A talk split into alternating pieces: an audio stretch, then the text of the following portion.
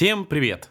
Меня зовут Артем, а что это значит? Правильно, в эфире страшно интересный подкаст про фильмы ужасов и не только, зомби легкого поведения.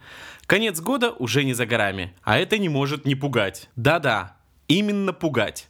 Когда тебе за 30, главный хоррор – это конец года. Ну, судите сами.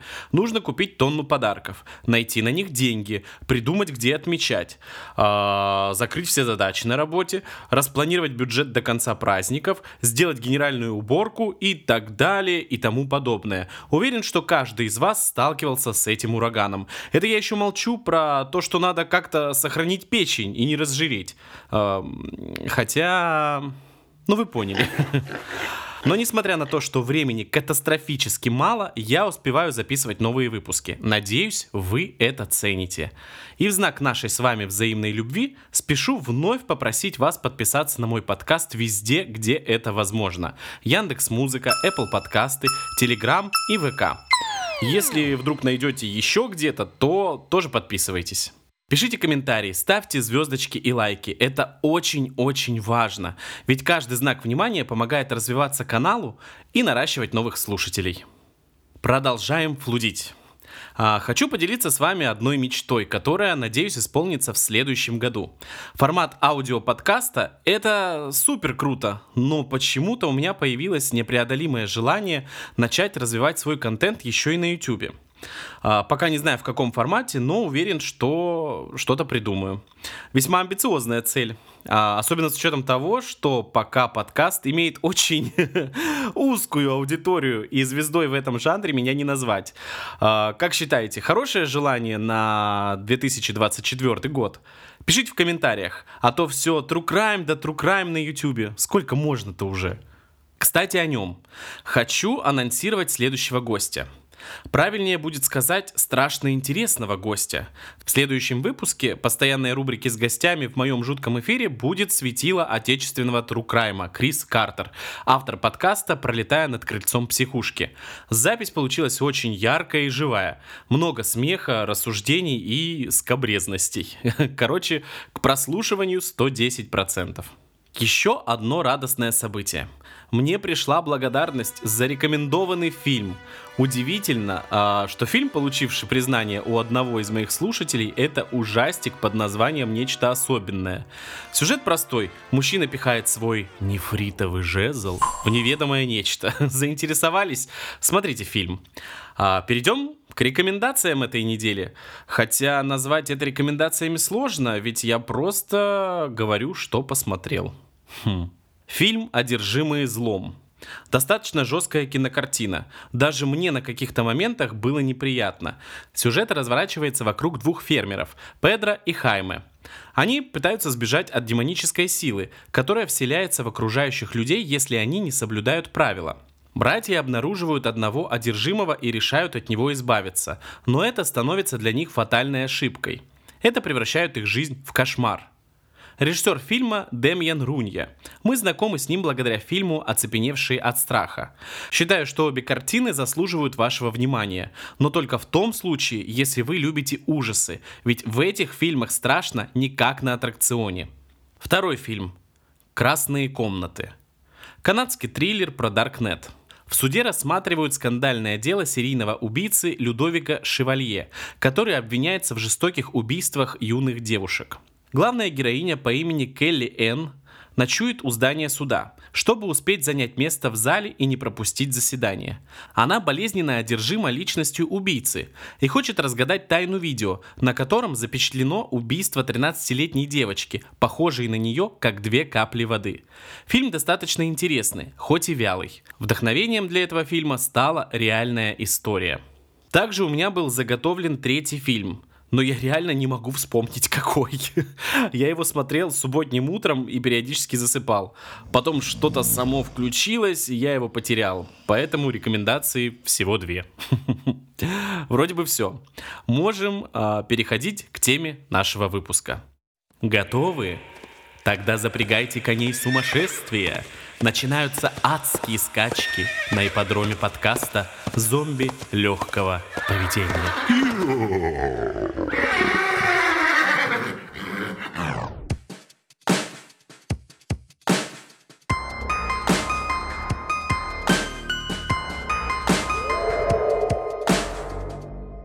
Сегодняшний выпуск будет посвящен не фильму и даже не режиссеру. Мы с вами попытаемся разобраться в самом кровавом вопросе. Я бы даже сказал в сосуще кровавом. Догадались? Вампиры. Кто же они такие и с чем их едят?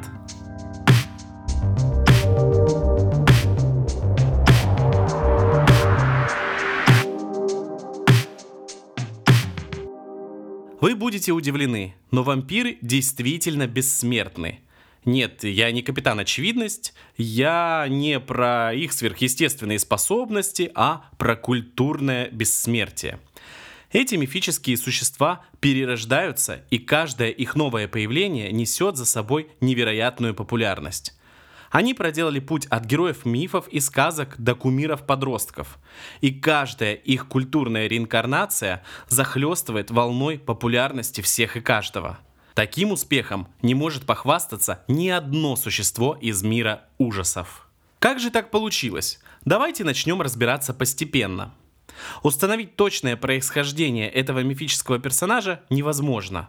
Связано это как минимум с тем, что вампиры существуют в легендах разных народов и развивались там параллельно. В преданиях Месопотамии встречаются загадочное существо по имени Ламашту. Это создание описывают как женщину-демона с головой льва. Считалось, что она а, пробирается ночью в дом и пьет кровь детей. Также ей приписывали распространение болезней и совращение молодых мужчин. Вот, эйджизм, пожалуйста. Могла бы и старых соблазнять для разнообразия. Ладно, от шуток за 300 перейдем к реальным фактам. У древних греков тоже была своя легенда, связанная с кровососущей женщиной. Звали ее Ламия, Демонесса с туловищем женщины и хвостом змеи. По легенде, Ламия была любовницей Зевса, которую из ревности прокляла Гера и наслала на нее безумие. Это стало причиной того, что она убила и съела собственных детей. После этого жуткого поступка Ламия превратилась в злобного демона, сосущего кровь младенцев. Маленький вброс – если углубиться в греческую мифологию, то Зевс попортил очень много девичьих жизней. Почитайте античную литературу. Древние индусы верили в существование злых духов, которых называли виталы. Они обладали способностью воскрешать умерших людей и тоже пили кровь людей. Мананангал так называют вампира на Филиппинах. Считается, что по ночам мананангалы разделяются пополам, выпускают из плеч перепончатые крылья и улетают на поиски жертв, оставляя нижнюю половину стоять на земле. С помощью языка, похожего на хоботок, они высасывают кровь спящих людей. А, скорее всего, этим мифом вдохновлялись э, создатели сериала «Пищеблок». Излюбленной добычей являются беременные женщины – Убить мананангала можно, насыпав соль, толченый чеснок или пепел на отделенную нижнюю половину. У славянских народов схожим образом описывались упыри. Мертвецы, встающие по ночам из могил и нападающие на живых. Согласно славянской мифологии, в упырей превращались те, кто не нашел успокоения после смерти. То есть э, он мог быть колдуном, ведьмой или невинной жертвой, жаждущей мести. В зоне риска находились еще и некрещенные или отлученные от церкви люди. У товарищей китайцев тоже не обошлось без вампиров, но у них все еще интереснее. В их мифологии он называется Дзянши, его имя означает «подпрыгивающий вампир». Он обычно изображается как труп, одетый в официальные облачения династии Цин который передвигается прыжками, вытянув руки вперед. Скажете, что это зомби? Я вам отвечу, что нет. Дзянши убивает живых существ, обычно ночью, чтобы поглотить их ци, энергию жизни. А, тогда как днем он отдыхает в гробу или прячется в темных местах, таких как пещеры. Если все максимально упростить, то все легенды сводятся к тому, что вампиры — это мертвецы, которые пьют чью-то кровь. Все эти легенды могли жить своей жизнью, но в эпоху средневековья начинается тотальная борьба с ведьмами. Именно это событие становится причиной стандартизации кровососов. Звучит странно, согласен. Встречайте пояснительную бригаду. Темные средневековые времена огромного размаха достигла охота на ведьм и колдунов. Особенно в Западной Европе с конца 15 и до середины 17 века. Дела о людях, которые подозревались в связи с дьяволом, рассматривались в судах. Где-то это был церковный суд, а где-то светский, зависело от государства. Но как судить человека, если нет никаких документов, согласно которым можно определить причастность человека к нечистой силе? На фоне этого начинают появляться различные книги о ведьмах, колдунах и прочих представителях темной стороны бытия. Исключением не стали и вампиры. Появляются трактаты о том, как отличить вампира от обычного человека. И, естественно, особое внимание уделяется тому, как с ним бороться. Уверен, что каждый из вас хотя бы раз да задумывался, почему вампиры боятся чеснока, святой воды, распятия и серебра. А убить его нужно непременно осиновым колом. Все просто. Распятие и святая вода – это одни из главных атрибутов христианской веры. Соответственно, авторитет церкви должен оставаться незыблемым. Любая нечисть обязана бояться символов веры. Осина имеет особое значение в религии. Крест, на котором распяли Иисуса, был изготовлен из этого дерева. Также на осине повесился Иуда после своего предательства. Почему вампиры пьют кровь? А, давайте не будем забывать о том, что эти ребята в первую очередь живые мертвецы, а кровь во многих странах считается символом жизни. Питаясь ей, вампир как бы насыщает свое мертвое тело жизнью. А что с чесноком и серебром? Жизнь кровососов очень тесно связана с эпидемиями, особенно с туберкулезом, но про это буквально через пару мгновений – Чеснок э, и серебро считались антисептиками, которые способны защитить человека от бактерий, вирусов и других врагов человечества времен отсутствия медицины. Теперь, как обещал, про эпидемии. Наши предки были не такими продвинутыми в вопросах медицины, поэтому очень часто связывали болезни, особенно эпидемии, с происками какой-то нечистой силы. Например, вампирами. Защищались от болячек, а там и вампиров приплели, все смешалось, люди и кони. В Европе было несколько вспышек эпидемий, которые связывали со зловещими кровососами. Бешенство. Эта болезнь свирепствовала в 18 и 19 веке. Она идеально подходила для поддерживания легенды о вампирах из-за своих симптомов. Способ передачи через укус. Больные люди демонстрируют боязнь воды, в том числе и святой болезнь вызывала негативную реакцию на свет. А также их поведение становится более агрессивным и буйным к окружающим. В этот период вампиры очень тесно связываются с другим представителем мифов и легенд – оборотнями. Главная общая черта – это способность перевоплощаться в животное. Оборотни в волков, а вампиры – ну, да, в летучих мышей.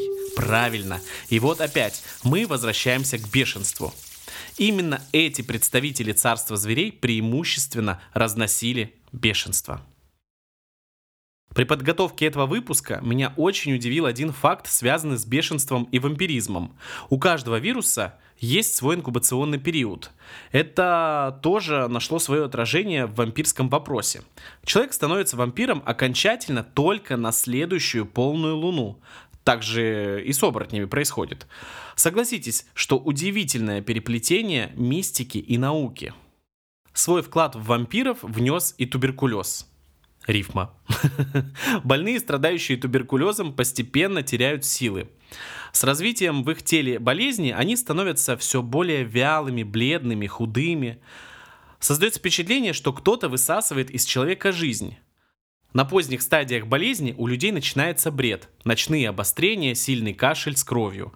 Объединяем все это, и у нас получается, что в порыве бреда человек слоняется по дому с кровью на губах, утверждает, что из него высасывают жизнь, наполняем это суевериями и предрассудками, и вот, где-то поблизости с вашей семьей живет вампир.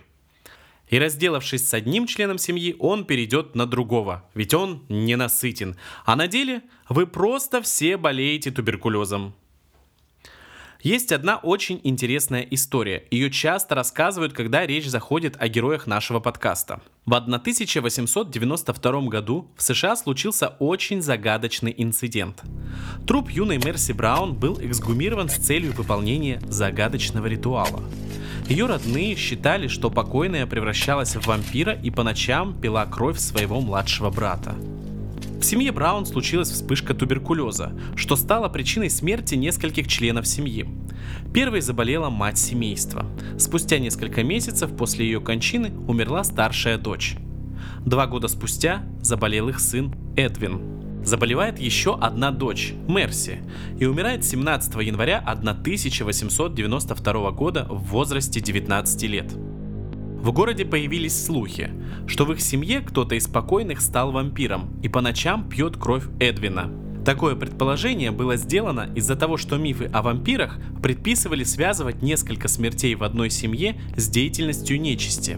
Главу семьи, Джорджа Брауна, убедили провести эксгумацию тел умерших родственников, что он и сделал с помощью нескольких местных жителей – Тела матери и старшей дочери претерпели значительное разложение, но совсем недавно похороненное тело Мерси было еще относительно неизменным, а в сердце была кровь. Это было воспринято как знак того, что покойная девушка является нежитью, и именно она пьет кровь молодого Эдвина. Сердце Мерси было вырезано из ее тела, сожжено, а прах смешан с водой и отдан больному Эдвину, чтобы тот выпил получившуюся микстуру. Чудо! Чудо не случилось. Молодой человек умер два месяца спустя. Информация о произошедшей эксгумации и сожжении сердца была опубликована в газетах, что вызвало большой общественный резонанс, множество критики и споров. История стала настолько популярной в СМИ, что разошлась по всей стране. Одна из газет с этим жутким случаем попала в руки писателя, который внес колоссальный вклад в развитие вампиров.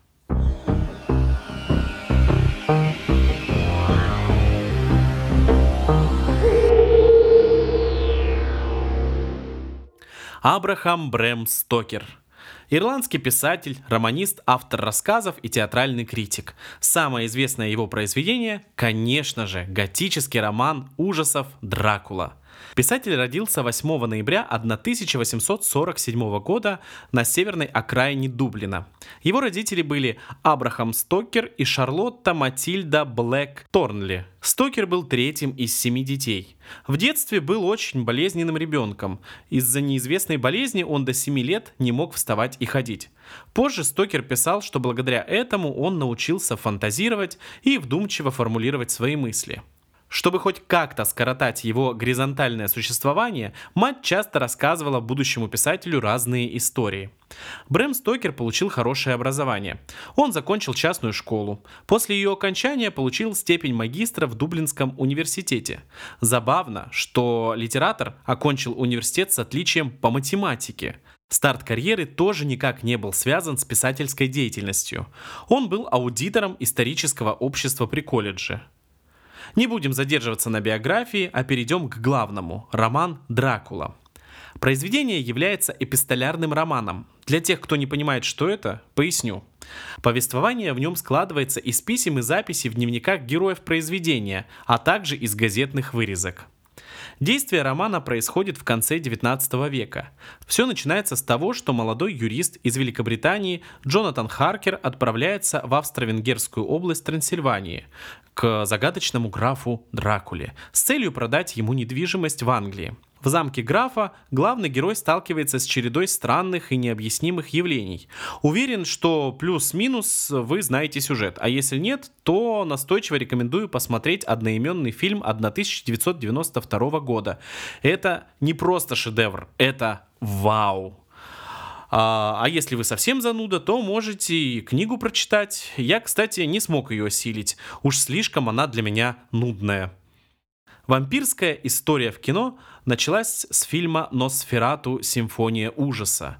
Безусловно, это не первый фильм с участием кровососов, но он а, является жирной точкой отсчета. Фильм был снят Фридрихом Мурнау в 1922 году. Если вы видели фильм или кадры из него, то уверен обратили внимание на немного нестандартное расположение зубов у главного антагониста. Фильм был снят компанией Prana Film и является самовольной и неофициальной экранизацией романа Брэма Стокера. В нем были изменены имена героев и другие детали. Например, граф Дракула был переименован в графа Орлока. Считалось, что эти изменения были сделаны для обхода авторских прав – Так создатели пытались избежать преследования со стороны правообладателей. Однако в оригинальных немецких титрах указано, что фильм основан на романе Брема Стокера «Ле. Логика». Даже после изменения некоторых деталей наследники Стокера подали в суд на продюсерскую компанию. По решению суда все копии фильма должны были быть уничтожены. Однако несколько копий удалось сохранить. В наше время фильм считается шедевром мирового кинематографа. Летим дальше. Все мы знаем, где покупать дешевые авиабилеты. Тут могла быть реклама одного известного сервиса по покупке билетов но они меня не знают. Фильм «Дракула» – классический фильм ужасов Тода Браунинга. Экранизация одноименной пьесы 1924 года, которая, в свою очередь, была основана на романе Стокера. Образ из этого фильма стал каноничным и навсегда закрепил в головах зрителей внешний вид вампира. Главную роль в этой ленте исполнил Белла Лугаши, венгерский, германский и американский актер театра, кино и телевидения, а также радио. Его карьера охватывает аж пять десятилетий. Этот фильм примечателен тем, что в нем авторам удалось изменить образ графа Дракулы – из кровожадного монстра он стал притягательным искусителем, который представляет из себя аристократа. Фильм пользовался бешеной популярностью – Universal Pictures, студия, которая помогла этому шедевру случиться, подсаживается на денежную иглу и начинает эксплуатировать успех этого фильма. По аналогии с ним выходят ленты и с другими классическими персонажами. Человек-невидимка, Франкенштейн, Оборотень, Мумия и так далее. Этот набор героев создает феномен под названием Монстриада Universal. Впоследствии они штампуют невероятное количество фильмов с участием вышеперечисленных персонажей. Эксплуатация образов приведет к потере интереса аудитории и к кризису жанра. Следующий важный фильм в истории вампиризма в кино «Последний человек на Земле». Уверен, что этот фильм знаком только искушенным любителям ужасов. Лента является первой экранизацией книги «Я легенда». И тут в вашей памяти всплывает одноименный фильм с Уиллом Смитом. Все верно. «Я легенда» — научно-фантастический роман американского писателя Ричарда Мэттисона, оказавший большое влияние на формирование в современной литературе образа вампиров. Но зашел он немного с другого угла. В его произведении воплощена концепция всемирного апокалипсиса по причине пандемии, где вампиризм представлен как заболевание – если вы думаете, что мы очень быстро скачем, то вы окажетесь правы. Тема кровопийц так богата, что исчерпать ее за один выпуск практически невозможно. Я постарался сделать для вас выжимку из самых значимых представителей кино. Продолжаем. От заката до рассвета 1996 года. Фильм Роберта Родригеса. Сценарий был написан Квентином Тарантино. Чем же хорош этот фильм? Конечно, пародии и комедии с участием вампиров снимались и до этого шедевра. Однако обычно юмор выстраивался вокруг классических образов. Лента Родригеса в пух и прах разнесла все шаблоны и стала первым постмодернистским фильмом, где на серьезных щах зрителям демонстрируют тонну иронии на тему вампиров. В нашей подборке нельзя обойтись без фильма «Блейд». Стивен Норрингтон снял его в 1998 году. Этот фильм примечателен тем, что именно там вампир становится положительным персонажем. В какой-то степени он является супергероем. Также Блейд показывает нам жизнь не отдельно взятых кровососов, а их сообщества, где есть свои тусовки, кланы, сложные отношения и другие составляющие социальной жизни. После этого фильма популярность вампиров начала падать. Но вечная жизнь на то и вечная. Отгадайте, какая лента реанимировала наших с вами друзей? Все верно. «Сумерки». Первая часть серии вышла в 2008 году. Совершенно новый взгляд, новые образы, новые сюжеты. Вампиры стали слащавыми. Главной аудиторией стали девочки-подростки. Романтизация достигла точки максимума. На волне популярности появляется сериал «Дневники вампира», и уровень сахара в крови вырос до неприличия. Я думаю, что вы заметили отсутствие таких фильмов, как «Интервью с вампиром» и «Дракула» 1992 года. Эти шедевры достойны отдельных выпусков подкаста. Если вы по каким-то неведомым причинам пропустили эти кинокартины, то бросайте все ваши дела и быстро бегите к экрану телевизора. Даже подкаст можете не дослушивать. Шучу. Конечно, надо дослушивать. Тем более он практически подошел к концу. Надеюсь, что вам было интересно окунуться в мир вампиров и вы узнали что-то новое и интересное. Впереди нас ждет еще много разборов персонажей, фильмов, режиссеров и всего, что так или иначе связано с ужасами. Желаю вам хорошего окончания года и пусть ваши родные и близкие всегда отражаются в зеркале. На этом все. Пока-пока.